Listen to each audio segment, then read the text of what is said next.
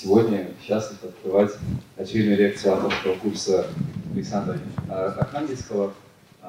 И сегодня будем говорить о героях Набокова.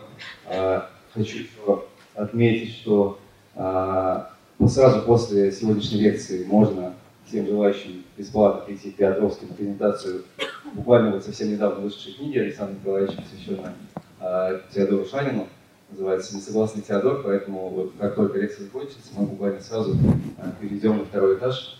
Ну и в конце лекции, я думаю, Александр Николаевич еще об этом пару слов скажет. Прошу приветствовать. Добрый вечер, здравствуйте. А, начну с извинений. У меня погибла презентация, но и это скорее Набокову понравилось бы, потому что он, как мы знаем э, из камеры обскура, был большой противник всякого рода визуализации, поскольку это фальшивая представление образа, а настоящий образ живет внутри э, нас. Э, но, тем не менее, мы начнем с того, что ему явно не понравилось бы, с э, фрагмента, и даже, может быть, вызвало бы его ярость, с фрагмента из мультфильма, который показывали на открытии Олимпиады 2014 года. Вы видите, да, там, вы помните, был такой мультфильм. Вот здесь надо как-то остановиться. Пробел. Во-первых, ему не понравилось бы, что его показывают после Малевича. Во-вторых, э, конечно, это ловушка. Мы понимаем, что э, шоу для Олимпиады рассчитано на миллиар... не, не миллионы людей, а на миллиарды людей. И это, конечно, э, по определению снижение. Да? Это не, не, не путь в ту вечность, куда он вел своих любимых героев, а спуск из вечности в массовое в массовую культуру. Второе, что ему не понравилось бы наверняка, это то, что его представляют... Понятно, что для того, чтобы посмотреть это шоу, не обязательно быть лондонским профессором. Э, тут должны понимать все, и австралийский фермер, э, и э, манчестерский рабочий. Поэтому для тех, кто не понимает, кто, кто такой Набоков, его поместили через баб... рассказали через бабочек, да? поскольку там несколько рядов воспроизведено символических в олимпийском этом ролике. Э, про, про тех, про кого не очевидно, кого ну, сказать очень хочется, тех заключили в другие ряды. Ну, например, Нарштейна, кто такой Нарштейн, миру не объяснишь, а, а нам дорого. Поэтому там тоже через ежика, а ежик рифмуется с природой, а природа рифмуется с русским миром. Так что Набокова, для тех, кто не понимает, э, объяснили через э, бабочек, ну и срифмовали девочку Любу с Лолитой. Тоже ему это наверняка бы не понравилось. Но тем не менее, мы сейчас посмотрим, как э, заслужен, заслуженное ли это помещение его в ненавистную ему рамку, сделал, не сделал ли он кое-чего сам для того, чтобы рано или поздно в этой рамке оказаться. Вот об этом мы э, поговорим. И, может быть, так, чтобы его больше не обижать, э, покажем ему его фотографию. И, и, и, и на этом помиримся. Правда, на этой фотографии он тоже с бабочкой. Бабочка подрезана, там не, не очень видно, что за бабочка. Э, но подхватим тему вчерашнего разговора. Мы говорили о том, как э, поколение Бунина и Горького, входя в эпоху модерна, пыталось соединить классический строй рассказа с новыми, абсолютно разламывающими эту кристаллическую форму веяниями. И видели, что хорошего ответа, ну в культуре вообще не бывает окончательного хорошего ответа, все ответы предварительные – и всегда, как только будет дан ответ, появится кто-то, кто скажет, что это ответ неправильный, дадим, э, дадим другой. А, и как раз Набоков принадлежал к следующему поколению, которое должно было, обязано, по сути, сказать «нет». Ваш ответ, господа, не годится, будем давать другой. А, и на этом э, складывались довольно сложные э, отношения главного писателя русской иммиграции старшего, ну, старшего среднего поколения Бунина и младшего э, поколения, то есть э, Набокова. Складывались они, начнем поэтому с биографического пласта, а потом перейдем к героям, потому что кое-что в этом назревающем, медленно разгорающемся конфликте э, нам объяснит и про художественный мир, и про героев, и про сюжетику, и про много что еще. Начиналось все очень хорошо. Начиналось с завтрака, который отец Набокова, видный деятель русской либеральной партийной жизни, э, устроил в Париже и в декабре 2020 года. И во время этого разговора осторожно спросил Бунина, ну, как всякий любящий родитель, очень осторожно, чтобы не задеть чувство большого писателя, а читали ли вы стихи моего сына. На что спустя некоторое время послал ему, Бунину, вырезку из газеты «Руль» с этими стихами. Заодно случайно обидел Бунина, я не знаю, повлияло ли это на, на Э, дальнейшие отношения, но он признался, что никогда не читал «Легкое дыхание».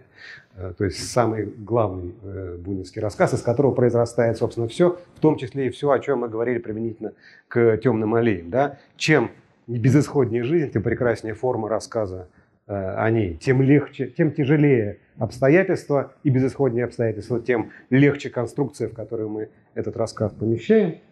Но, тем не менее, в 22 году в, точнее говоря, в 21 году, в марте, э, Набоков присылает Бунину свои стихи уже сам. Э, и тут очень важно. Если бы они познакомились в 20 году, Бунин познакомился бы, встретился, ну не встретился бы, заочно встретился бы с Владимиром Владимировичем Набоковым. А поскольку первая заочная встреча происходит в марте 21 то он уже встречается с молодым писателем Сириным. А, и это невероятно важно. Писатель Сирин родился 7 декабря, 7 э, простите, января 1921 э, года, когда впервые вышла публикация под этим псевдонимом. И начинается европейский период творчества Сирина, э, потому что мы прекрасно понимаем, что Набоков прожил как минимум две литературные жизни. Одна европейская, а другая американская. И это две жизни, которые сложно пересекаются, но это два, не то чтобы разных писателей, но точно совершенно, что две разные литературные э, биографии, разные литературные судьбы.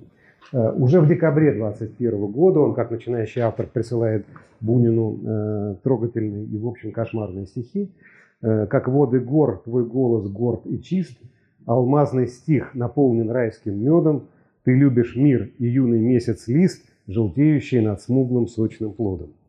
Э, но, тем не менее, вот э, так, э, короткий путь от этих практически слабеньких ученических стихов к, уже к серьезным вещам. Но, правда, мы не знаем, что они думали друг про друга с 22 по 29 годы, поскольку переписка отсутствует, а в 29 году она возобновляется, и возобновляется она, как и положено, младший пишет о старшем восторженную статью печатает ее в газете «Руль», и это Бунину, как нетрудно догадаться, нравится. Э, и потом он пишет пьянейший от этих стихов, ну как, как какой автор э, не полюбит другого автора, написавшего о нем такие прекрасные э, статьи. Тревога в Бунине просыпается с публикации. Как, как поэта он Набокова не опасался, не ревновал и, в общем, видимо, не признавал. А, но в тот момент, когда появляется первая, еще, ну, первая большая, первая замеченная, первая признанная публикация а, в 26 году Машенька, а, в этот момент начинается легкая тревога. Это еще не, не тот Набоков, которого, не тот Сирин, которого мы знаем и ценим. Там он только-только подступается к себе настоящему. Но уже в этой, кстати говоря, про бунинские э, написанные вещи видно, что э, писатель э, большого и иного нестандартного дарования. А уже после 29-30 годов, когда публикуется «Защита Лужина», Бунин начинает испытывать интерес вполне раздраженный. И правда, его раздражение не вырывается наружу, в отличие от его друзей, коллег и сверстников. Они в целом приняли, весь бунинский круг принял э, молодого писателя Набокова в штыки. Не поэта уже, а прозаика. Э, в штыки, причем э, Борис Зайцев обвинял его в проповеди антихристианства, а молодой писатель из бунинского круга Зуров, так же, как и Адамович, поливали помоями. Бунин держался дольше всех. И первая их очная встреча произошла в 1933 году, в декабре, когда, Набоков, когда Бунин, вопреки всеобщему ожиданию, все-таки приехал на чествование а, Нобелевского, э, себя как Нобелевского лауреата в Берлин, и они оказались на одной сцене с э, молодым Набоковым, представлявшим новое поколение литературной миграции. И до сих пор мы знаем только одно высказывание Бунина о Набокове. На полях Машеньки, которую Набоков послал с трогательной надписью, написано «Какой ужас». Единственная помета. Правда, жена позже вспоминала, что все-таки Э, на самом деле скорее понравилось. Ну вот, может, оно скорее понравилось, но запись он сделал на полях одну. Э, и в 1934 году начинается э, уже бунинское осознанное раздражение. Правда, мы пока можем списать это на личные обстоятельства жизни Бунина, потому что у него разрыв с Галиной Кузнецовой, причем по непонятным ему, как такому убежденному сексисту причинам, она выбрала женщину, а не мужчину. И это, в общем, конечно, для него катастрофа внутренняя, поэтому, может быть, раздражение нарастало из-за этого. Во всяком случае, он дал э, Набокову, когда тот уезжал в Америку, рекомендательное письмо. И мы сейчас задним числом не очень понимаем, какой, какой степени благородства этот жест, поскольку э, в Америке тогдашний да, иммигрантов русских в университетскую среду не брали.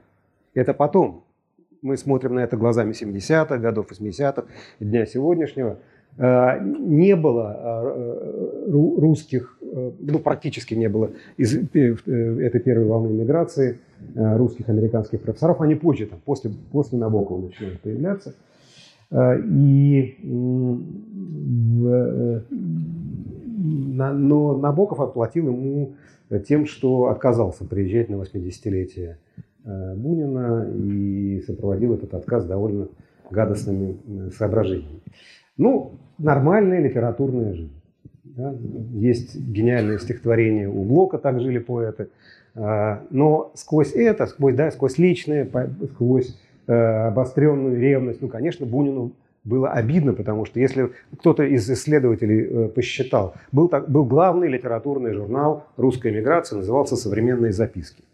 Э, если мы берем отрезок с 20 по 30 год, э, практически в каждом номере что-нибудь про Бунина хорошее написано.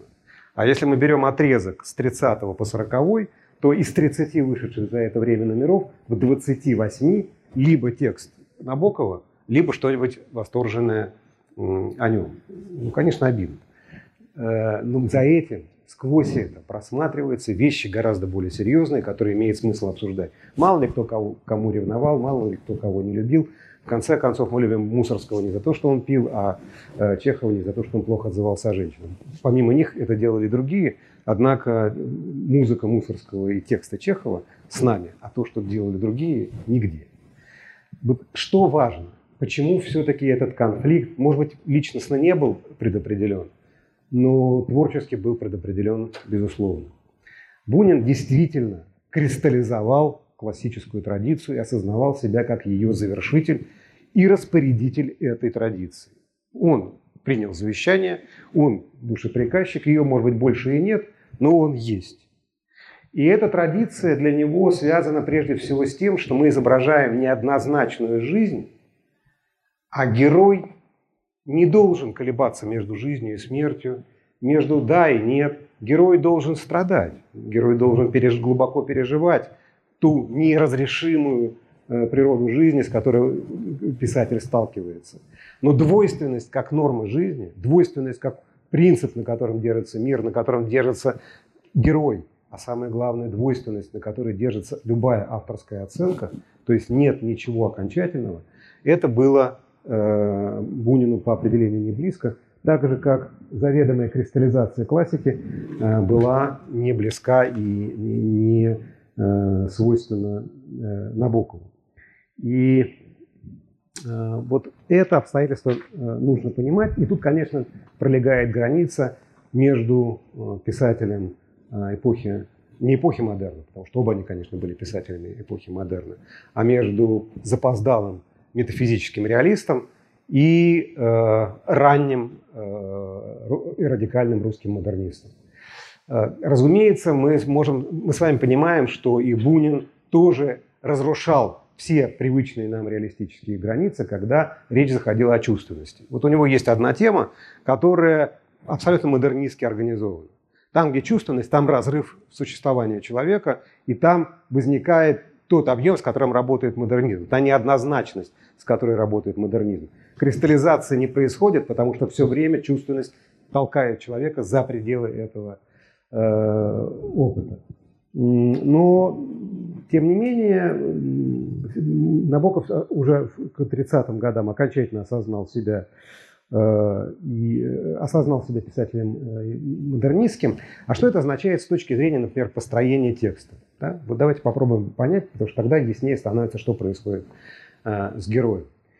Если мир по определению двойствен, если герой по определению двойствен, ну это ладно, это мы видели и в романтизме, это уже, это уже все было. Но и автор двойствен.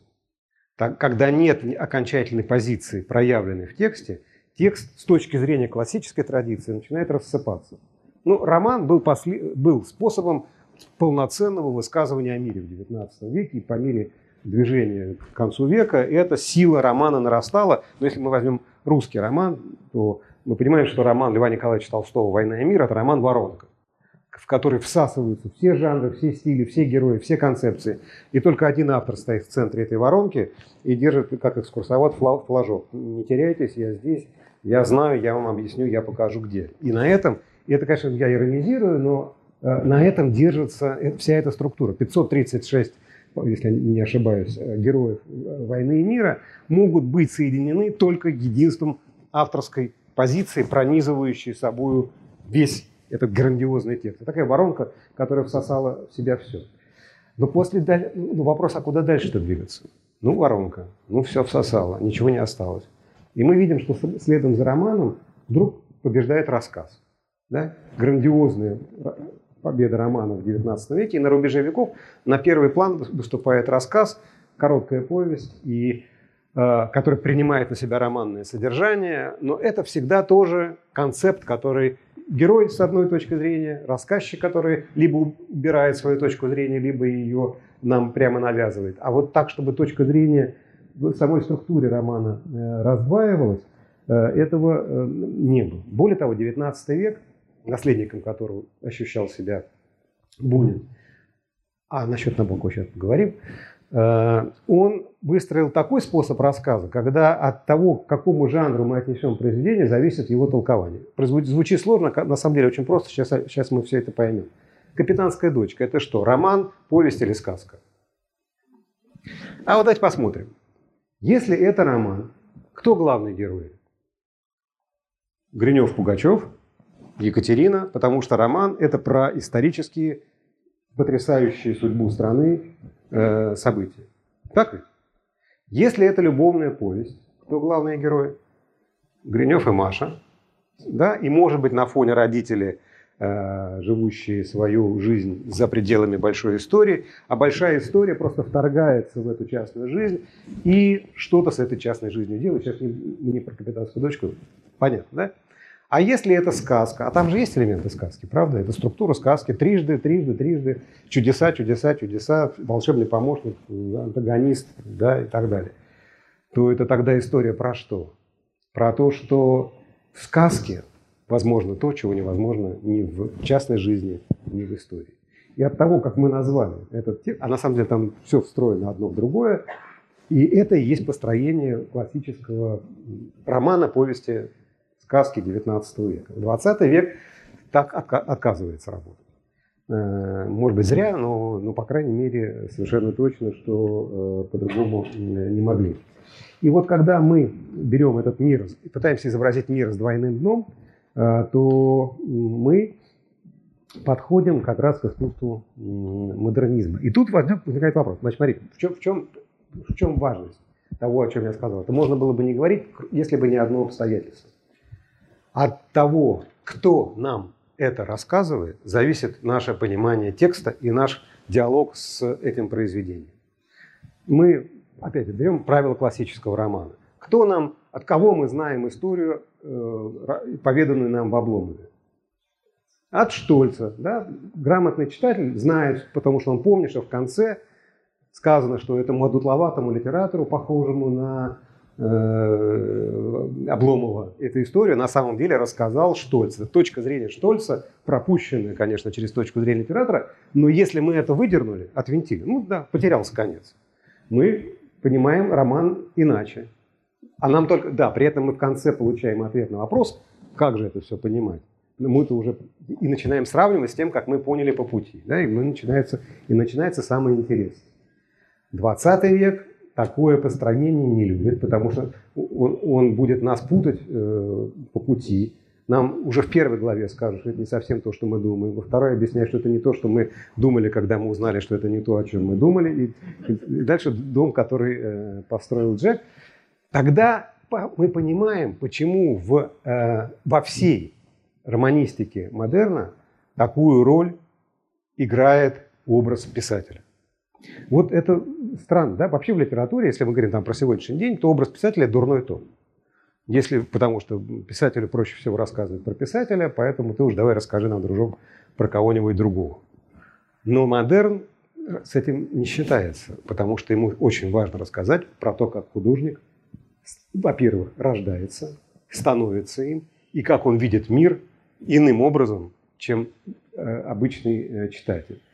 Э, практически о становлении художника есть вещи сюжетные почти у всех крупных писателей эпохи модерна. Возьмем, прежде чем написать Улиса, Джойс пишет портрет художника в юности. И ему очень важно показать, как человек вырывается из традиции, как из католического да, мира, посчитанного и рассчитанного по миллиметру, вдруг рождается другой человек. Человек, способный видеть то, чего воспитанный в этой среде никогда не видит. И это и есть художник. Поэтому художник так важен для а, этой э, поры. И мы точно сами понимаем, что э, именно по этому пути идет и Набоков. Да? Он пишет э, в его прозе образ пишущий, в его прозе образ пишущего – играет такую роль не потому, что он берет автобиографические, или точнее так, не только потому, что он хочет взять автобиографические мотивы. Это всегда для писателя самый тоже понятный, простой материал. Я сам о себе расскажу лучше, чем кто-нибудь обо мне, правда? И... Но, но, но и второй, второй. Я должен рассказать о том, как рождается настоящая неоднозначная точка зрения. Та точка зрения, которая единственно достойна изображения в литературе. Э, в этом есть некоторая сюжетная ловушка, потому что, повторяю, слишком много пишущих в, в рассказе э, о пишущих. Э, и, и, конечно, слишком много автопортретов, зеркал, в которых отражается сам художник. Но это невероятно важно, и это очень сложно. Собственно говоря, про, про то, как рождается или может родиться художник, все ключевые вещи Сирина и написаны да, начиная с не самой, может быть, главной его вещи Машеньки.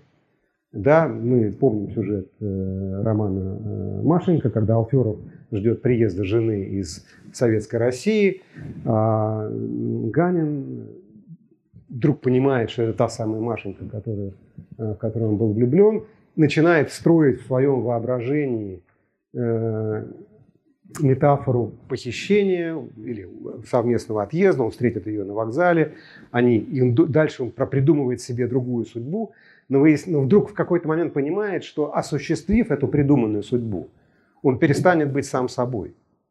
Он открыл в себе нечто, что важнее, чем возможное счастье. И поэтому ему остается одно – разрыв из не приехавшей, пока еще не приехавшей Машенькой, и с Берлином, и с самим собой, каким он был пока у него не появилась эта э, ведущая его мечта. И он понимает еще одну очень важную вещь, и эта вещь разделяет бунинское поколение и поколение Набоковское э, непроходимой чертой. Важно не вспоминать, важно создавать. Художник не вспоминает прошлое и не живет воспоминаниями о прошлом, не ностальгией жив художник, а художник живет тем, что созидает миры из любого материала. И в тот момент, когда ностальгия побеждает в тебе, ты должен все бросить и бежать, потому что ностальгия тебя затянет в омут прошлого. Мы помним, да, бунинские, бунинская интонация в антоновских яблоках. Это самое начало его 20-векового творчества – это уже интонация ностальгии. Еще ничего не потеряно, а уже понятно, что когда-нибудь придется вспоминать. И тем более это в темных аллеях, тем более это в митинга любви, тем более это в Арсеньеве.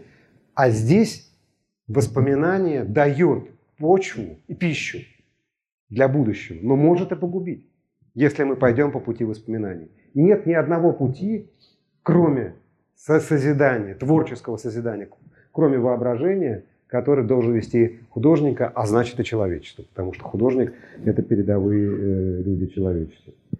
Э, и легко представить себе, как сюжет Машеньки был бы реализован у э, Бунина. Да? Вполне себе можно конвертировать его в мир темных аллей.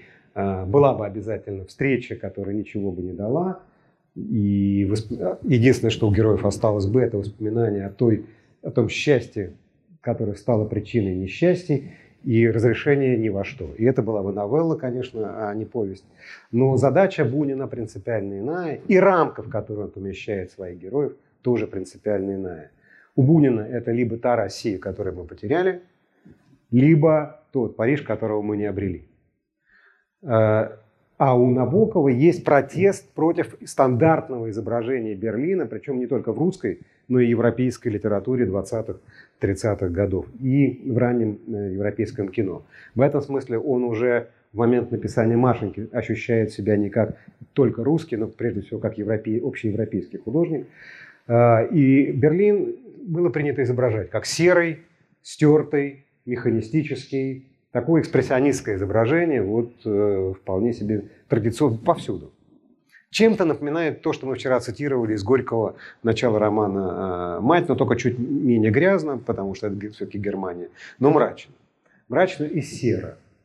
А у Набокова появляется не только, по, конечно, отчасти по биографическим причинам, но не только по, биографи, по автобиографическим причинам, а описание той части Берлина западного, которая связана с отъездом от Корфюрстендам к э, Грюневальду, к лесной дачной э, части, и это э, принципиально отличает Берлин Набокова от Берлина. Там есть, конечно, и тот Берлин серый, скучный никакой. Но помимо этого, все лучшее, что есть в Берлине, происходит в Грюневальде, на озерах, на прудах и озерах, там, где холмистая внешность. И это еще Берлин, что очень важно. Да? Это не куда-то мы уехали, покинув этот город, обреченный пеплом, а мы остаемся в этом городе и внутри этого города обретаем все то творческое, что и составляет суть э, человеческой жизни. Э, и очень важно для э, него также, что Машенька так и не появится. Она – это имя, это образ, это то, что дает толчок воображению, а не та женщина, с которой он реально должен встретиться. Конечно, это имя, пришедшее из э, литературы же, из стихотворения, э, великого стихотворения Гумилева, повлиявшего на огромное количество больших литературных произведений, э, из заблудившегося трамвая.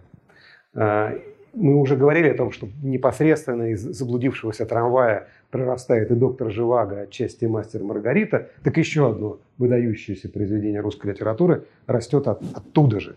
Это та самая Машенька, к которой обращается э, лирический герой, и та утрата, которая, которой оплачен прорыв в вечность.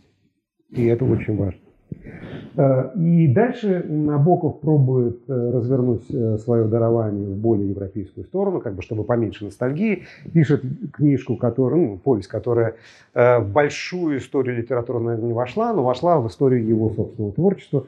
«Король, дама, валет», уже на европейском материале построенная. Там уже главный герой юный немец Франц, который не уезжает из Берлина, возвращается в Берлин. Фон литературный тоже удивительный. Набоков, э, Набокову довольно опасно доверять в его мемуарах, потому что и в его высказываниях.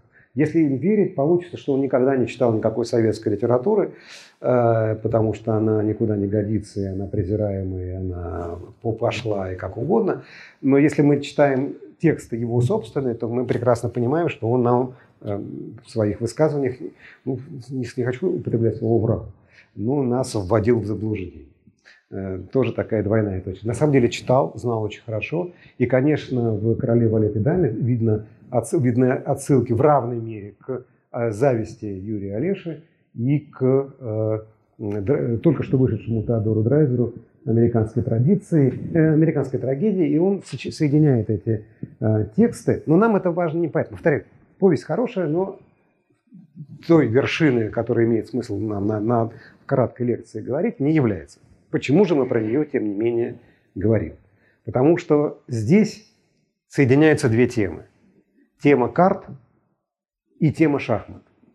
Там шахматы еще не э, проявлены. Там есть только один коротенький эпизод, где двое играют в шахматы, и один из них думает, не лучше ли было выброситься из окна, чем продолжать эту жизнь. Шахматы – самоубийство. Ну, понятно, простая метафора – сыграть в ящик. Шахматный ящичек, сыграть в ящик, метафора лежит на поверхности. И вообще это любимый э, прием э, Набокова – взять затертую до э, безли, без, обезличенности метафору и развернуть ее в совершенно фантасмагорическую, невероятную историю. И вот эта тема карты versus шахматы, шахматы и самоубийство порождают следующий и действительно уже один из ключевых э, набоковских э, текстов – это «Защита Лужина». Э, и уже на первой же странице этой, этого романа есть вот намек на эту самую двойственность. Ну, давайте я просто прочитаю. Э, хотя не буду вас пока мучить статами. Просто напомню, что э, француженка, воспитывающая Лужина до момента объявления ему, что он Лужин, он еще не знает, что он Лужин, э, страдает, сочувствуя герою Дюма старшего Дантесу. Да? Понятно, игра слов, понятно, игра фамилий. Ясно совершенно, что, конечно, она-то читает э, да, про Дантеса э, э, Дюма, а мы-то поймем, что там уже содержится пушкинская метафора и тема неизбежно предстоящей смерти. И вот эта двойственность, эта игра на разнице потенциалов, она в, сюжетной, в сюжетном построении Набокова уже работает. Но, конечно, когда мы видим оппозицию карты шахматы, мы про какое произведение сразу вспоминаем? Главное карточное произведение русской литературы «Пиковая дама». Совершенно справедливо. А Набоков, вот мы тут пришла пора сказать про классику. Бунин ощущал себя завершителем классики как целого. Единое и неделимое. А я Бунин, пророк Е. А у э, Набокова очень жесткая селекция. Не классика как целая, не русская культура как целая, а только одна линия пушкинская. И я, Набоков, продолжатель этой линии, вопреки всем остальным линиям. Это очень важное противопоставление. Не целая классики, а только одна пушкинская линия, и эта линия должна быть продолжена, а часть остальных должна быть затерта, а с, некоторой, с некоторыми из этих линий нужно продолжать вести спор, как с Толстым. Про это мы еще, может быть, два слова скажем, но пока э, это важно. А, ну, разумеется, пиковая дама. И тут, смотрите, давайте вспомним чуть-чуть э, пиковую даму. Э, пиковая дама, как мы все знаем, написана в 1833 году. А, одновременно с ней Пушкин работал над двумя другими произведениями, ну, над, не только над двумя, но над двумя с ней связанными, «Сказкой рыбаки и рыбки» и э, «Медным всадником». Все три произведения довольно скептические. Э, «Медный всадник» про то, как переделать историю не удается. Э, «Сказка рыбаки и рыбки» про то, как мир, даже обладая абсолютной властью, изменить невозможно. А «Пиковая дама» про то, как даже овладев тайной э, случая, нельзя превратить случай в закономерность. Это очень важная пушкинская мысль. Потому, почему? Потому что мир все-таки не изменен. Это самый центр пушкинского скептицизма. Он не всегда таким был. Но в 1933 году совершенно ясно, что скептическое начало Пушкине э, оказалось сильнее, чем какое бы то ни было другое. И поэтому он берет модель э, не просто карточной игры, а той карточной игры, которая не связана с расчетом. Это очень важно понимать при чтении «Пиковой дамы» и при чтении «Защиты Лужина». Герои «Пиковой дамы» играют в азартные, а не в коммерческие игры. Коммерческие игры – и это игры, где можно посчитать ходы. Худо, бедно, но, по крайней мере, можно.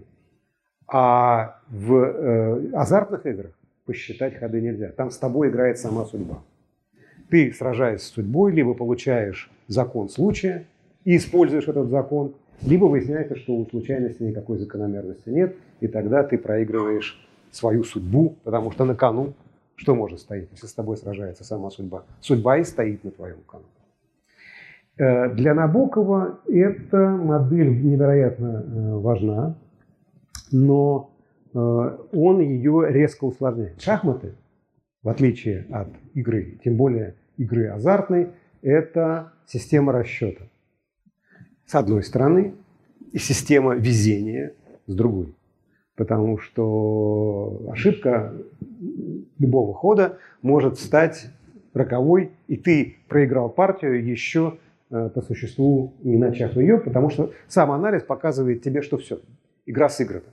Э, и в этом он опирался на еще одну довольно стертую метафору в э, Мигель Серванса де Сааведра, пока, и сам он цитировал в своих лекциях, пока идет игра, каждая фигура имеет свое значение, и когда закончилась, все, все в один мешок.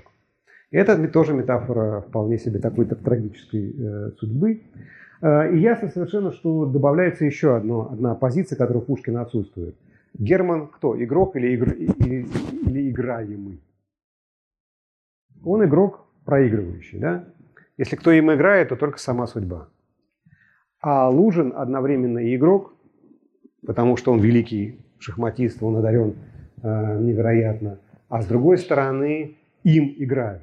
Им пытается играть его Э, наставник, им пытая, в котором э, проступают э, такие черты демонические. Им пытается играть его жена, которая хочет добра, хочет освободить его от этой убивающей его страсти, но ведет его к еще худшему состоянию. И Лужина, Лужином овладевает, всю жизнь владеет один страх – это страх перед э, непредсказуемостью жизни. Вот это, это очень важно. Смотрите, шахматы предсказуемы. В принципе, это игра, где можно попытаться, если ты не совершил ошибки, предсказать результат. Шаг. И поэтому должен он, э, но, но там важно нападать. А Лужин в какой-то момент начинает искать защиту. Защита метафорически означает, что он боится этой судьбы, которая идет ему навстречу. Он хочет, хочет спрятаться от этой судьбы. А да, талант шахматиста с точки зрения Набокова, вообще его можно было изобразить не только с бабочкой, но и с шахматами, поскольку э, самый профессиональный шахматист из э, всех русских писателей. Э, он прекрасно понимал, что это дарование сродни музыкальному. И недаром его любимый философ Бергсон – в работе, посвященной шахматам, а шахмат, увлечение шахматами в 10-е 20-е годы и начале 30-х было повсеместным. Дело было не только в том, что появились великие шахматисты, как Алехин, опознаваемые отчасти в э, Лужине, но и, в принципе, все задумались над этим. Что это за игра такая, как она связана с человеческими основаниями бытия. Так вот, Бергсон написал статью специальную про шахматы, где была фраза «Я схватываю партию как музыкант аккорд в целом». То есть прямая метафора шахматист-художник. Художник тот, кто преодолевает ограниченные жизни. А почему он преодолевает ограниченные жизни? Потому что он заранее знает, что никакого окончательного ответа нет и никогда не будет. Понятно, да? Вот это то, что мы ведем сквозь э, всю лекцию, это то, что резко отличает Набокова от э, Бунина и э, предшествующего поколения. В итоге он пытается, Лужин пытается отказаться от своего дара. Он хочет упростить жизнь, он хочет, чтобы, он хочет, чтобы страх в нем победил. Но это не освобождает его от его дарования и по существу ведет к гибели. Придуманная защита названа в романе невостребованной. То есть защита придумана но она не будет востребована. И отречение от шахмат э, – это такое же для Набокова отречение, как отречение Гоголя от литературного творчества или отречение Толстого от культуры в пользу морали.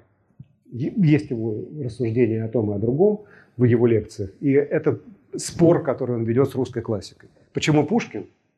Потому что у Пушкина нет отречения от морали, э, простите, нет отречения от творчества во имя морали, нет отречения от творчества во имя религиозного начала, нет отречения от творчества во, время, во, во имя социальных преобразований. У Пушкина есть творчество как таковое. Поэтому Набоков продолжает только эту линию и предельно жестко спорит с Толстым и с Гоголем.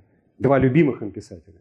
Но писатели, которые подчинили свое творчество почти шахматной задаче. Погубили в себе музыку и отдали расчет, а мораль это всегда расчет, э, отдали э, морали. И это ведет его напрямую Лужина к, разумеется, к гибели. Э, и тут встает вопрос, о котором мы уже задали и который нам придется задавать всякий раз, когда мы будем обсуждать новые тексты Набокова. А кто нам все это рассказывает? Откуда мы все это знаем? В некоторых случаях у Набокова довольно простая структура, но в Машеньке более-менее понятно, кто это все может видеть одновременно.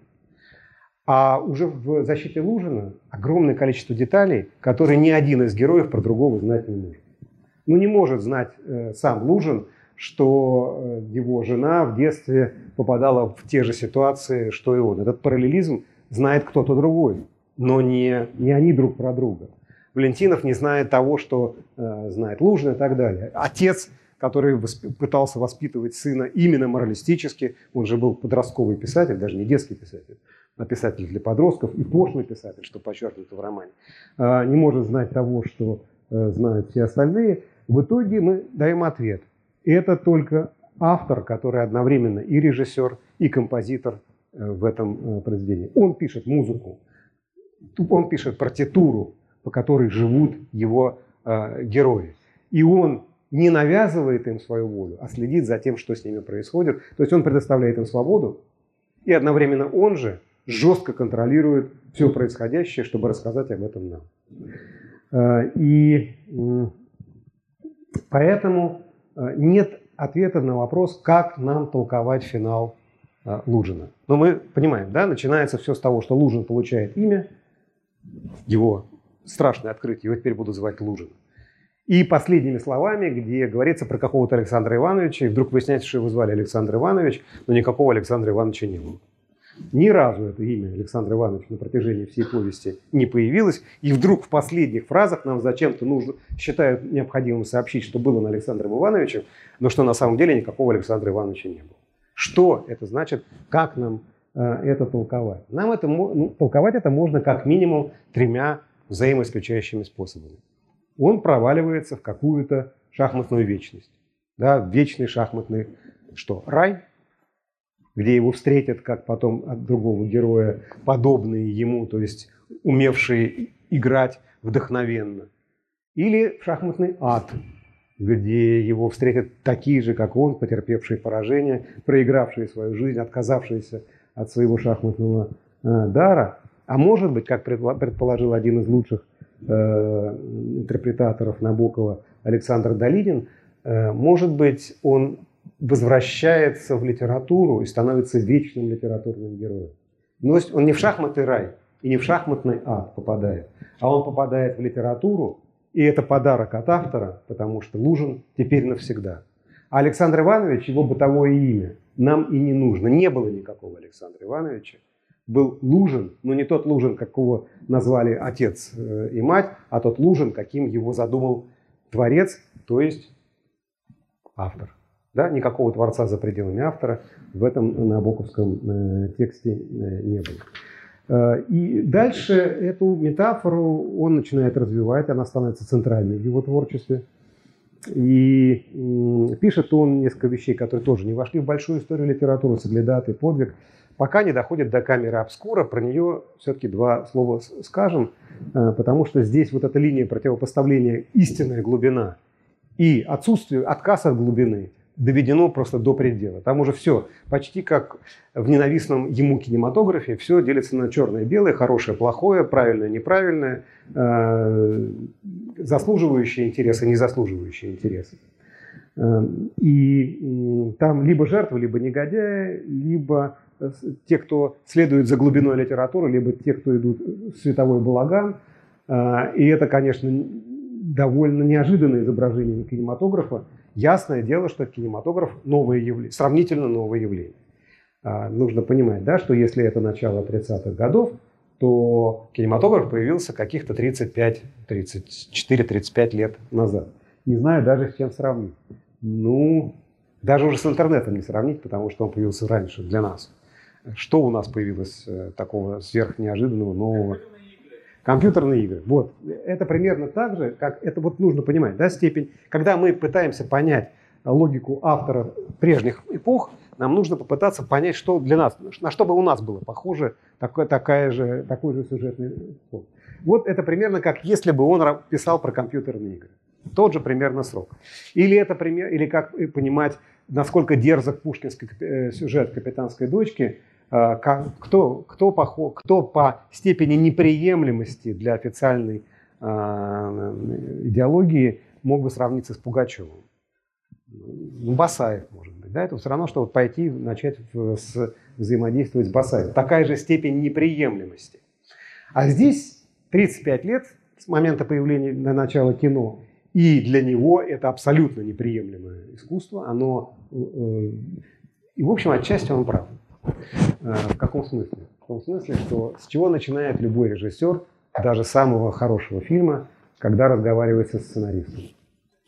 Он спрашивает сценариста, кто у меня будет хороший, а кто у меня будет плохой. С кем у меня зритель будет ассоциировать себя, а против кого он будет вместе со мной и главным героем бороться. Примитивизация входит в стоимость путевки. Дальше какое угодно углубление. Это другой вопрос. Просто способ работы почти фольклорный. Да? Я чудище поганое, мерзкое, э, ты знай, кто я, так, кто я такой. В этом смысле структура э, повествования для него в камере обскура э, очевидна. И тут мы видим, что начинается очень важная для, для Набокова двойная, война на два фронта. Два великих человека, с которыми он внутри самого себя боролся, не внутри, внутри своего творчества боролся, это Лев Николаевич Толстой, про которого мы сказали, два любимых, потому что читал всегда, постоянно и перечитывал, возвращался. А второй Фрейд, Потому что э, если... И, и когда мы дойдем до Лолиты, там долго останавливаться не будем, но это, эпизод, но это очень важно. Мы должны понимать, что Набоков, вопреки всему своему поколению, к Фрейду относился с глубочайшим недоверием. Э, потому что он э, писал, плотская любовь есть лишь еще один способ сказать то же самое, а не какой-то особый звук сексофона – который отзывается эхом во всех областях души. И это был протест против э, фрейдизма. Сейчас не важно, справедлив он был к Фрейду или нет, мы, мы не про психоанализ, мы про э, реакцию Набокова и про то, какова эта роль, его, э, какую эту роль играет в жизни и судьбе его э, героя. Влечение – норма, да, но норма, которая не связана, не, не отзывается во всех сферах человеческой жизни и деятельности. Да, то, что Э, пытается Валентинов э, Лужина э, увести от половой любви, губит в известном смысле его как шахматного художника. Но это не та сфера, захватывающая всю весь мир человека, как в целом ряде других модернистских текстов 20-го столетия. Это очень важно заметить. И в камере обскура это война с морализмом, из идеи бесконечной травмы присутствует. Потом это будет отыграно в Лолите, это очень важно, потому что иногда читают Лолиту э, вопреки тому, что задумывал э, Набоков, э, принимая все за чистую э, монету, в том числе объяснение через травму, э, которая в э, Лолите присутствует.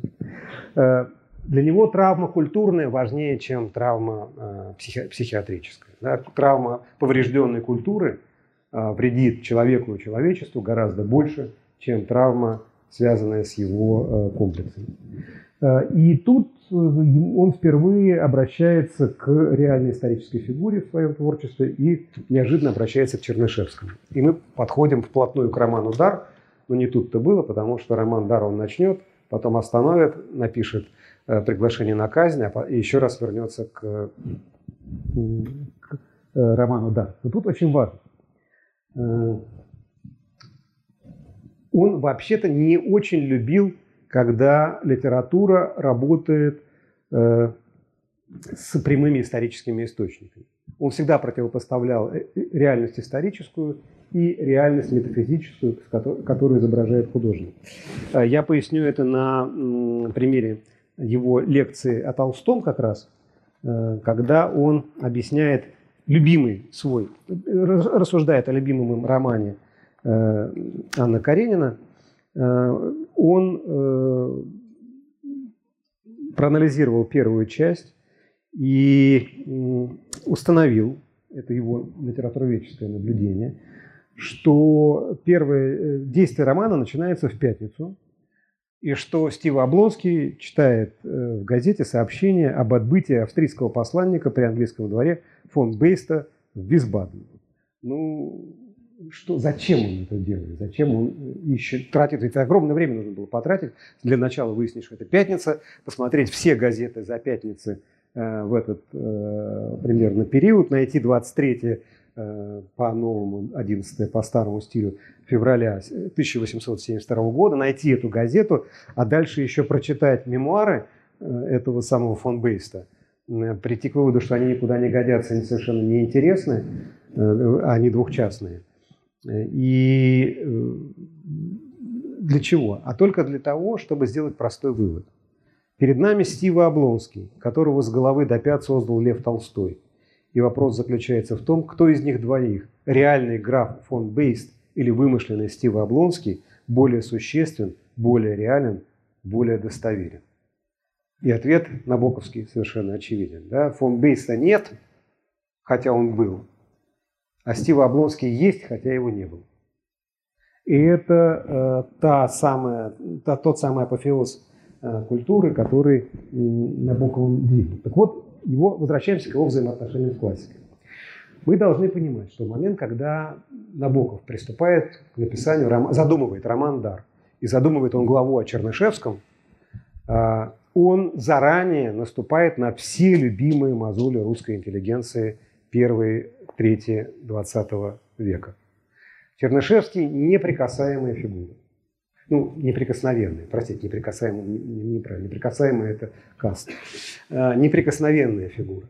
Чернышевский – бог и царь мифологический для всех, кто прошел через революцию а, и был либо ею повержен, либо а, сам ее пытался повергнуть. Это я не знаю, как, как с кем сравнить. Это как, не знаю, выйти там в профессору выйти перед студентами в высшей школе экономики и сказать, что речь Егора Жукова никуда не годится. Это вот примерно та же степень сканда, скандалезности, которую, я не сравниваю никого ни с кем, это просто ближайшая аналогия, которая вот, вот что будет, если прийти в, в центральную аудиторию высшей школы экономики, особенно в факультет политологии, где учится Егор Жуков, и сказать, что речь никуда не годна. Все. Свист, это, поэтому человек, который идет и это говорит, он заранее должен понимать, что свист будет. Если он это делает, он что-то хочет этим сказать. Это же не просто перформанс, когда просто подразнить людей, пришедших или открывших будущий журнал с своей повестью. Нет. Это та самая борьба Набокова за э, другой канон классики, которую он ведет на протяжении всей своей жизни. И в «Даре» это будет совершенно очевидно. Э, он а, а, а Чернышевского в кругу, которому принадлежал Набоков, не читали. Вопреки вот нормальной русской интеллигенции, в аристократическом кругу Набокову никакого Чернышевского не было. Он его ни, ни, в юности не читал. Э, есть версия того же Долинина, э, но он сам говорит, что эта версия зыбкая, что вполне вероятно, что о, о, о Чернышевском он узнал из юбилейной статьи в советском шахматном журнале «64», Э, поскольку его он точно читал и читал регулярно, там была в связи с юбилеем Чернышевского помещена статья, э, состоявшая наполовину из цитат э, о шахмат, высказывании Чернышевского о шахматах. Это его заинтересовало, он решил почитать и роман «Что делать», и диссертацию Чернышевского, и письма. А поскольку человек был обстоятельный, он потратил на это несколько месяцев, вошел в тему глубоко и сделал для себя простой вывод, что сама идеология ничтожна, а человек был симпатичный. И человек был симпатичный, и его жалко, потому что жена ему досталась не очень. Потому что она без конца ему изменяла, и он про это знал, а он ее при этом любил. И, в общем, двойное чувство. К нему лично скорее сочувствие, такое вот ну, сентиментальное. А идеологически все, все как кошмар и гроша ломаного не стоит. И, конечно, для, Черныше... для, для Набокова это противопоставление Чернышевский. Кому он может противопоставлен быть? В глубине Пушкина значит, рождается замысел. Но, повторяю, повторяю, поскольку для него роман о реальном человеке всегда сложнее, чем роман о вымышленном человеке, он дописывает до четвертой главы, останавливается, дар откладывает, и мы поэтому о даре будем говорить чуть позже, а пишет приглашение на казнь которое 35-36 год тоже опубликовано в современных записках. А, и вот то лучшее, что обнаружил в биографии, биографии Чернышевского Набоков, он передоверил Цинциннату Ц, сидящему в заключении, а, потому что, ну, Марфенька, которая без конца изменяет и сообщает, Марфенька опять делала это, это про проекция вот этой несчастной жены Ольги Сократовны, которая для, для Набокова отрицательный персонаж, а сам Чернышевский, сидящий в э, крепости, в, именно как эмоциональная фигура, э, скорее э, положительный. Но, разумеется, тут пропорции резко меняются с самого начала, и нужно одну оговорку сделать. Конечно, жанр антиутопии в момент, когда приступил к работе над приглашением на казнь Набоков, уже существовал. Как минимум два текста мы знаем. Это «Мы» Замятина, и это э, Олдос Хаксли «Прекрасный новый мир». Но есть одно существеннейшее отличие. И это очень понятно. Ну, антиутопия. Отлично, все сразу объяснили, все расставили по полочкам. Антиутопия, да не антиутопия. Дело в том, что и у Замятина, и у Хаксли изображается мир победивших технологий. Мир мощи, обращенный против частного человеческого существования. И в этом противостоянии мощи частное человеческое существование может потерпеть крах, а может прорваться. Ну или как потом Брэдбери будет изображать в своем 450 градусов по Фаренгейту, или как это будет делать э, в 1984. Понятно, это мы все знаем. Но у Набокова изображается мир упадка. Тот мир, который победил, и мир, который пытается выдавить из человека человеческое, это не мир всемогущий, а мир ничтожный. Мир, который, для которого все позади. Последний инженер, последний самолет, там все это внятно прописано. И это мир победившего ничтожества. Причем это мир не политического ничтожества, которое побеждает борцов, а это мир человеческого ничтожества, которое покушается на глубину.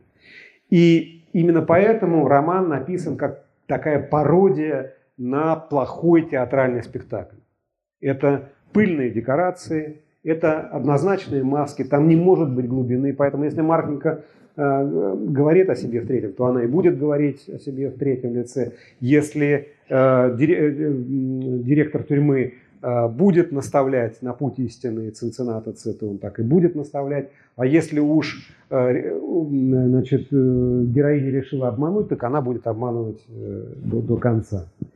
И ну и сам Цинциннат, если мы внимательно посмотрим, он же э, э, не один, есть два Цинцинната Один Цинциннат тот, который хочет договориться с существующей жизнью, тот, который боится смерти, тот, который готов пойти на сделку на самый худой конец, попыта, готов попытаться убежать, ну куда убежать, если этот мир ничем от тюрьмы не отличается, если он такой же, как эта самая э, тюрьма. Э, и, э, и, и есть другой цинциннат который постепенно прорастает сквозь э, цинцинната С неистинного. Это цинциннат С, идущий навстречу смерти. Это вот два героя в одном.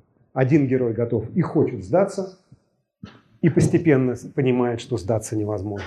И другой который возрастает в нем и готов идти принять смерть как единственный выход в этом э, обезвоженном и, и извините выражение, обезжиренном мире.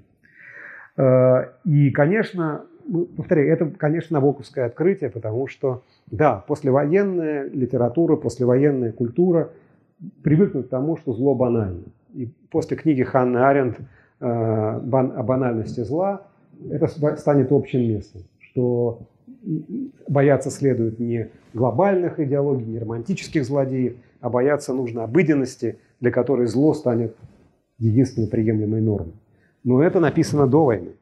Это написано задолго до того, как э, будут э, газовые камеры и э, до того, как будет Нюрнбергский процесс или процесс над Эйхманом. Повторяю, пошлость есть во всем, в том числе и в Цинциннате, но тут, тут надо обратить внимание на то, а что значит Цинциннат? А, ведь недаром же он носит латинское имя, так же как мать Цицилия тоже недаром так названы. Э, он курчав, кучерявый.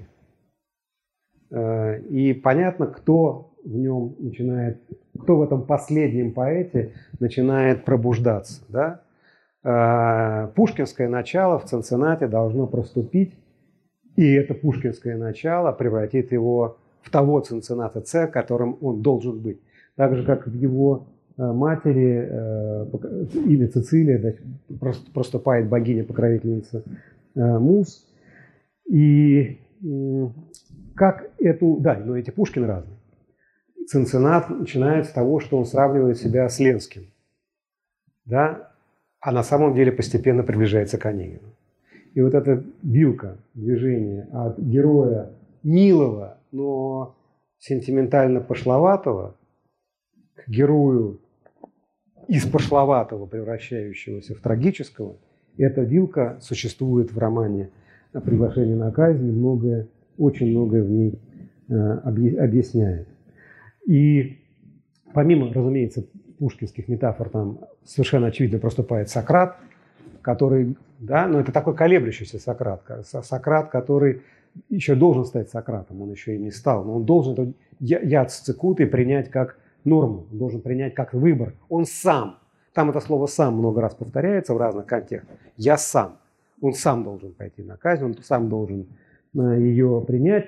И ему, когда он окончательно вступает на этот путь, ему является огромная бабочка.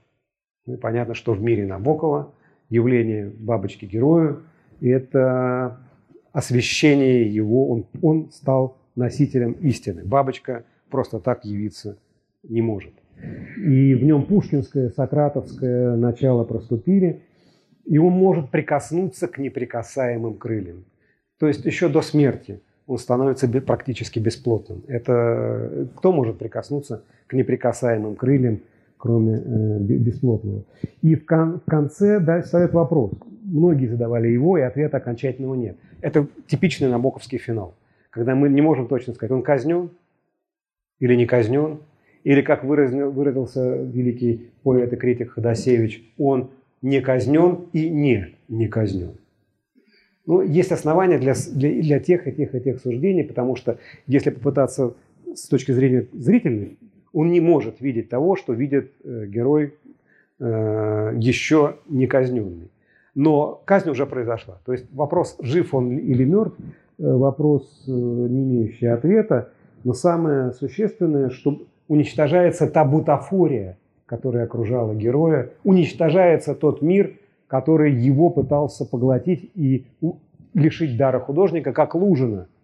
И жена, с одной стороны, Валентинов пытается лишить дара шахматиста, то есть дара музыканта. Для Набокова это одно и то же.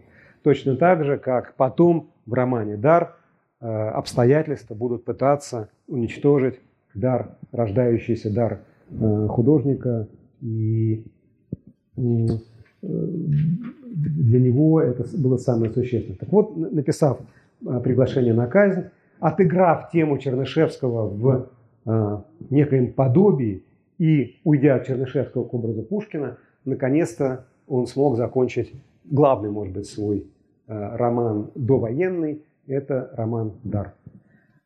Собственно говоря, зададим себе неприятный вопрос, еще хуже, чем что, что значит стихотворение, и даже еще хуже, чем вопрос, что автор хотел сказать своим произведением, о чем этот роман. Э, и, о ком? Он о воспитаннике, которому предстоит стать э, учителем. и о ложных учителях, которые э, пытаются его, ему этого не дать. Они недаром полуслепые. Заметим, что параллель со слепотой в романе присутствует. У него критик Мортус, так же, как и Чернышевский, подслеповаты. Такие полуслепые вожди полуслепых. Они ведут мир в никуда. А постепенный путь к прозрению и есть путь э, героя, э, противостоящего мертвым схемам, э, и э, он должен лишиться всего, чтобы обладать всем. И это очень важная для Чернышевского мысль. Э, он без родины, да? у него нет дома, у него нет денег. Э, он может, единственное, что может, он может бесконечно радоваться алхимии жизни, тому без конца рождающемуся миру, который понятен только э, большому поэту. Э, создание чего-то нового, еще неизвестного, настоящего, полностью отвечающего дару, который он носил в себе. И этот дар, э, так же как дар настоящего цинцината, или тот дар Лужина, который Лужин в конечном счете в себе придает – а, и поэтому обречен на самоубийство, в, здесь побеждает. А, сюжет как раз на этом и строится, на том, что бесконечные неудачи дают главную удачу. Чем больше неудач в реальной жизни, тем больше творческих прорывов. А, это на уровне мельчайших деталей, на уровне ключевых сюжетных эпизодов. Ну, начинается с того, что не, у продавца э, в табачной лавке нет папирос, но зато на нем э, есть гоголевский жилет с перламутровыми пуговицами, и этот жилет дает возможность написать, вернуться к стихам. А, ну и ладно, нет папирос, зато есть э, перламутровые пуговицы на э, жилетке. Первоапрельская пошлая шутка, с которой начинает Александр Яковлевич Чернышевский, о положительной рецензии. Да? Обида – это как кошмар. Поставьте себя на место молодого автора, которому врут, что на его никем не читаемую, не распроданную книжку появляются положительные рецензии. И это первоапрельская шутка. Но если бы не это потрясение, стихи в нем не воскресли бы заново. А, он э, благодарит судьбу, потому что в Бога, мы не знаем, верит он или нет, скорее всего нет, злую даль изгнания, потому что она его превратила в художника. Э, он потерял жилье, ну да, а нашел Зину. Э, он разочаровался в журнале 64, вот том самом. Зато ему в голову пришел замысел о Чернышевском.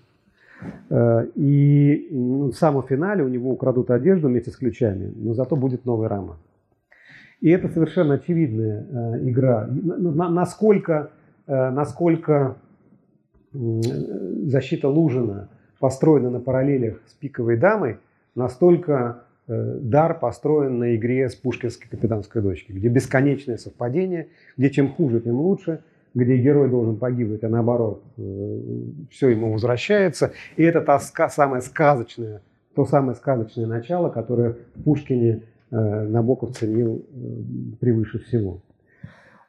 И вывод, который в конце делает герой, он отвечает, почему там появляется Чернышевский среди прочих. Ну, как можно сказать, что дополнительная глава довинчена. Она встроена, вбита. Так часто вставные э, новеллы э, мы говорим. Ну, повесть о капитане Копейки.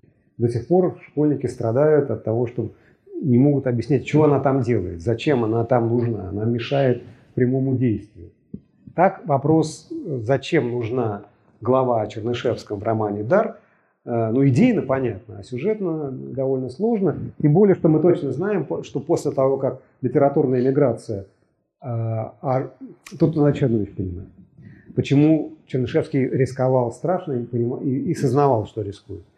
Литературные органы в русской миграции предвоенной были э, прежде всего в руках либо кадетов, но это были политические издания, либо эсеров, и это были литературные издания. Для эсеров Чернышевский – это Бог. Тот, кто покусился на Бога, хуже, чем атеист. Он э, враг всего прекрасного, светлого и удивительного. Поэтому в журнале как-то еще вышло, а вплоть до 50-х годов роман выходил без этой самой четвертой главы, посвященной э, Чернышевскому, потому что литературная иммиграция поставила заслон. Это как царская цензура Достоевскому не давала главы там религиозно сомнительные с точки зрения цензуры включает, так революцию, постреволюционная цензура да, не давала разговаривать о Чернышевском всерьез. А для него невероятно важно, потому что есть Пушкин, которому уделено огромное место в этом романе, и есть Чернышевский, и они друг другу противопоставлены. Чем ближе герою Пушкин, тем дальше от него Чернышевский. Но самое существенное, что именно благодаря вставной главе о Чернышевском герой может задать себе ключевой вопрос. И что делать теперь? Не следует ли раз навсегда отказаться от тоски по родине, от всякой родины, кроме той, которая со мной, во мне? И это, конечно, ответ Набокова. Это не ответ э, Бунина, потому что в нем не родина. В нем его личное переживание, в нем переживание его героев. Той родины, которую он знал, уже нет, она неизвестно где.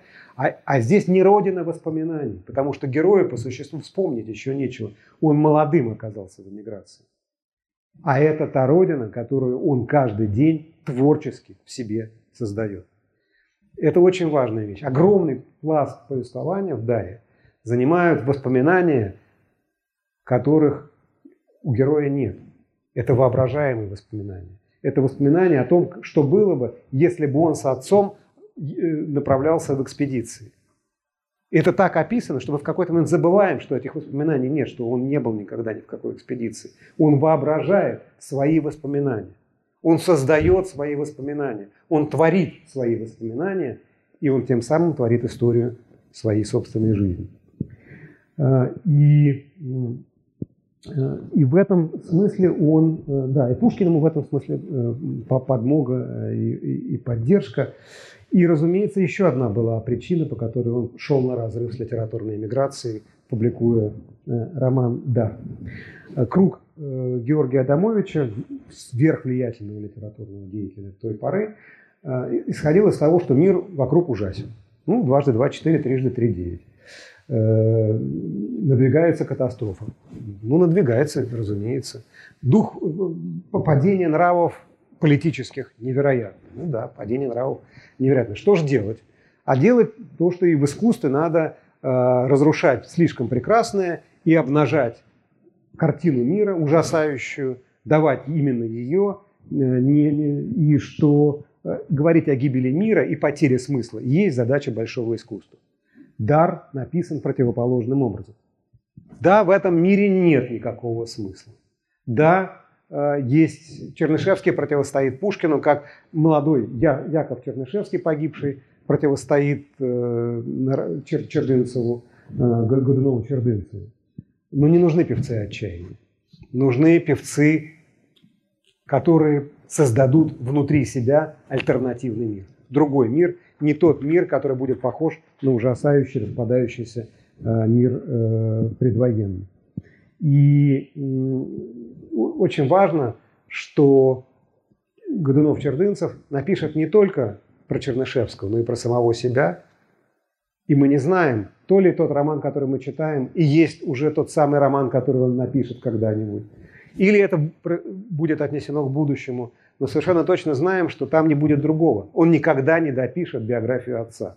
А почему он никогда не допишет биографию отца и при этом допишет биографию Чернышевского? Потому что Чернышевский с его плоским мышлением сам положил предел своему творческому началу, и его судьба закончилась вместе с его смертью, а отец был творцом, и поэтому его жизнь продолжается после его смерти. А как можно написать биографию того, кто еще живет? она не закончилась и не закончится никогда. Он умер, но он жив. Э, и это невероятно э, важно для Чернышевского. Я немножко затянул, но мы движемся еще два, все-таки два, два слова надо сказать э, о, о Лолите. Потому что ясно совершенно, что Набоков завершает свой путь в русской литературе как Сирин, отправляется в Америку, где он становится американским писателем Набоковым. Это очень важно и интересно, но это совершенно другая судьба. Лишь дважды он возвращается, ну, как минимум дважды, он возвращается к своему опыту а, русского писателя Сирина, когда он пишет записки «Другие берега». А, и там он осмысляет свой собственный литературный опыт. И когда он переводит Лолиту э, на русский. Он вполне осознанно это делает. Э, и так же, как у него есть еще в европейский период «Истинная жизнь Себастьяна Найта», написанный по-английски, и это первый шаг, первый заход внутрь другой литературной традиции. Так у него есть выход из предшествующей литературной традиции, когда он сам решает перевести э, Лолиту. Но историю публикации Лолиты мы э, рассказывать не будем, я уверен, что вы ее без меня знаете. Кстати, сегодня пытаюсь проверить э, даты, в 53 году он ее закончил или в 54 э, я попытался в Ельцин центре зайти в интернет, э, поскольку он э, э значит, поставлены фильтры для детского пользования. Э, Лолита мне не показали. Э, ничего не найдено. Значит, ну, э, через телефон этот вход разрешен. Значит, вот она степень недопустимости этого произведения. Но не важно. Важно другое. Важно то, что Лолита, конечно, противопоставлена дару. И она написана по существу как антидар до определенного момента, до заключения. Вот до, как, до того, как герой попадает в заключение, все строится на травестии. Ну, э, прям берем на, на начало. Ну, Чердынцев автор, только это автор, который стремится к оригинальности, который будет оригинален. И мы знаем, что он готов на все ради этого. А э, Гумперт э, это писатель вторичный, пока он не будет, не дойдет, не дорастет до рассказа о том, что с ним было. Первые сцены, когда Чердынцев видит пошлость хозяев, но вдруг замечает голубое газовое платье Зины, и поэтому остается, потому что он понимает, что, может быть, здесь мелькнуло настоящее большое чувство. А Гуга, э, когда э, при приходе к Шарлотте, тоже видит пошлость хозяев, но ничего газового не замечает, хотя есть, а автор видит. Там есть два повествователя, да, Гуга Гумперт, который, в общем, не видит мало чего, и рассказчик, который видит все, потому что огрызок яблока и теннисный мяч видит автор, а не герой. Не герой-рассказчик, а автор-рассказчик. И это принципиальное столкновение и показ его слепоты. Э, Годунов-Чердынцев оригинален, Гумберт, э, Гумберт вторичен. Чердынцев видит то, что Набоков ценил в жизни больше всего – детали – Детали, детали, детали, детали. А Гумперт генерализирует все. Он видит все в целом и ничего в частности.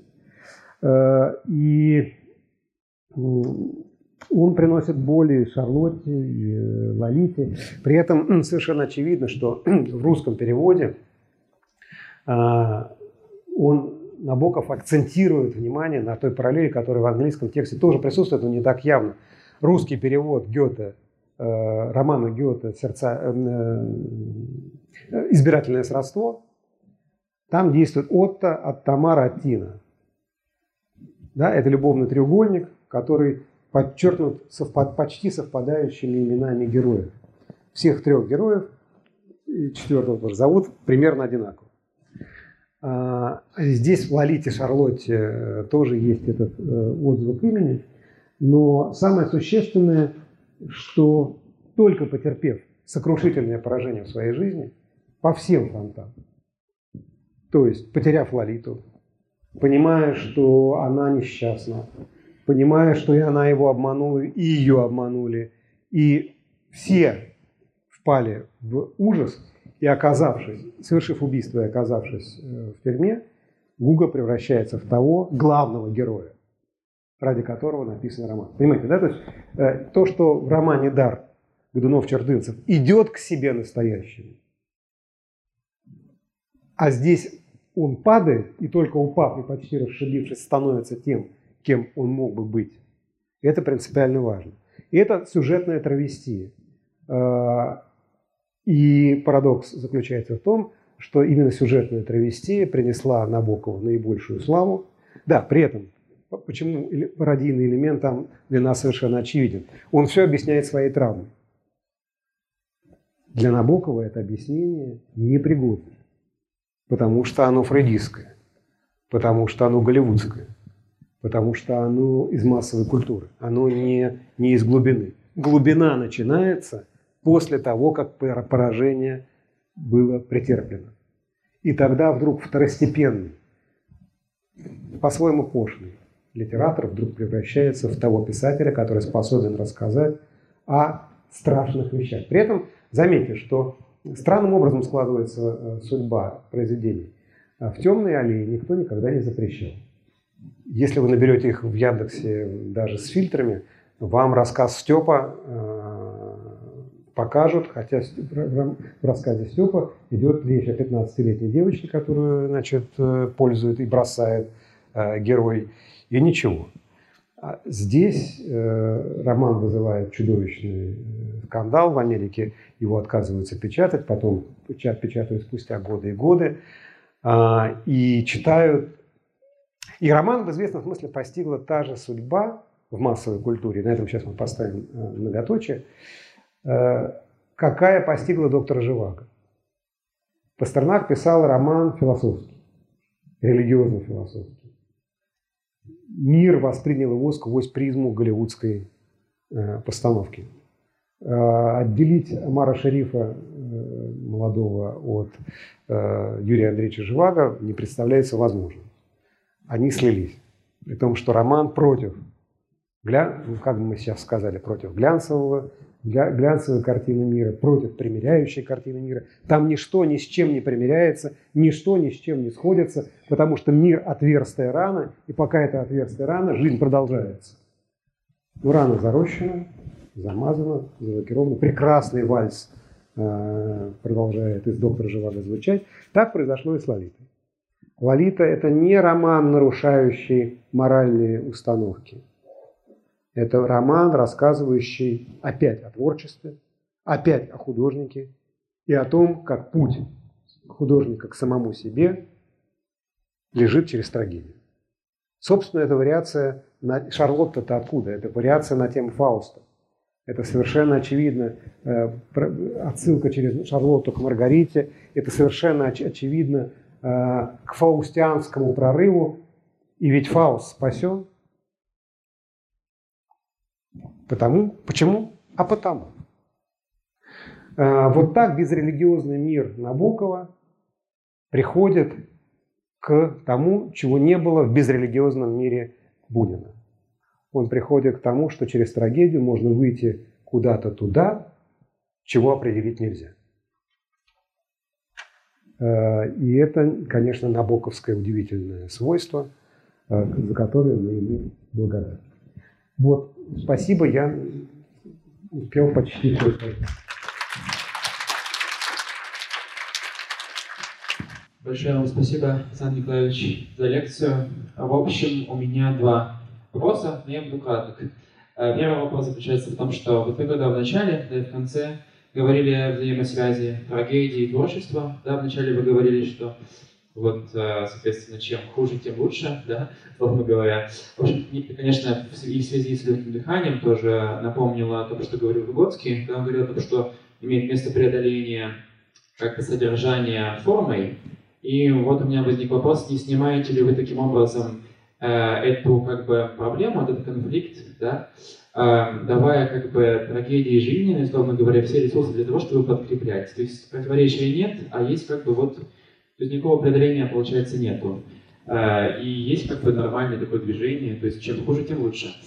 Это вопрос первый, и второй сразу быстренько задам. А, вот все-таки ведь, что делает довольно-таки изобретательный как бы роман формально, да, и вот меня всегда интересовал вопрос, почему как бы Набоков, проявляя свою как бы избирательную слепоту как бы здесь, да, игнорирует все формальные как бы аспекты и обращается как бы напрямую к тому, что ему, как бы, по идее, интересно не должно быть, как бы диалогия, да? Его вообще это обычно не парит. А тут как бы вот парит, и как бы ему становится все равно даже на то, как роман сделан, хотя он сделан весьма интересно. Спасибо. Ну, во-первых, не верьте э, автору, когда он интерпретирует сам себя. Ему еще до, до идеологии всегда было важно, потому что, вот, парень, есть в чем существенно, самое существенное движущее противоречие творческого метода Набокова. Он, с одной стороны, против толстовского диктата и монологичного авторского волеизъявления, а сам-то он точно такой же. Только его позиция в конечном в финале всегда должна обмануть. Она всегда должна раздвоиться или расстроиться. Туда пойдешь, сюда пойдешь или сюда пойдешь. Я не знаю, говорит Набоков. Ну кто нас к, этому, к этой развилке подвел? Он и подвел. Поэтому, с одной стороны, это развилка, где никогда нельзя сказать, что он имел в виду. Ну, окончательно нельзя утверждать, что имелось в виду. Казнь, отсутствие казни, отсутствие отсутствие казни. Э, ну, и какой текст не возьми. Но подвел нас к этой развилке он. И он хотел, чтобы мы у этой развилки остановились. И более того, иногда он даже и проговаривается, потому что когда, мы, когда он завершает дар, он же не случайно отсылает нас к финалу Евгения Онегина. А что такое финал Евгения Онегина? Это как раз когда автор оставляет героя на границе между книгой и жизнью. Счастлив, кто праздник жизни рано, оставил, не допив до дна, бокала полного вина, кто не дочел ее романа и вдруг умел расстаться с ним, как я с Онегиным моим. Про что это? А это про то и есть, есть вот граница. И я, автор, вышел за эту границу, я буду здесь, а герои останутся тут. Тут останется Онегин, тут останется Лужин, тут останется э, Гуга, тут, тут останется э, любой герой, Чердынцев. Они все останутся здесь, а я буду здесь. Ну, кто-то из них подошел к границе, а кто-то не перешел. Поэтому идеологически, конечно, он довольно жесток. Он очень идеологичен. Только это идеология иного свойства. Вот как, как с антиутопией. Да? Бывает антиутопия лобового действия, ну, я не скажу про роман «Мы», который все-таки... А Хаксли точно совершенно. Да? А, а бывает антиутопия двойного действия, где антиутопия направлена и против утопии, и против антиутопии. Ведь против антиутопии тоже направлена. Ну, поэтому это и есть его совершенство его игра. Но поскольку все-таки мыслил шахматной доской, она имеет границы. И там черные, белые, черные, белые ходы, да, разнообразные. Можно так, можно так, можно буквой Г, можно поменяться ферзем и пешкой. Но сама метафорика, да, либо пешки, либо, либо, либо, либо генерал. Да. Нет, я же говорю, что, смотри, финал, все, смотрите, он нас ведет, ведет, ведет, и подводит ровно к тому финалу, где ничего окончательно сказать нельзя. Да, никакого там разрешения нет. И Гуга Гумберт, он что? Гуга Гумберт, он что? победитель или проигравший. Ну да, он ценой трагедии что-то приобрел, но это то, чего обязательно нужно было ценой э, чужого несчастья приобретать, или можно было как-то попытаться иначе, это вопрос другой. Вопрос хороший, плохой снят. Действительно, у него нет этого вопроса. Важный, не важный. Вопрос более конкретный про Ван Винкли э, в «Даре», забытой поэме в «Бледном племени». Я не отвечу сейчас на этот вопрос. Я сам посмотрю и вам посоветую. Есть замечательный, вышел вот совсем недавно, может быть, полгода назад, чуть, чуть побольше, э, комментарий к роману «Дар» э, Александра Долинина. Это гигантская книжка, вот такая.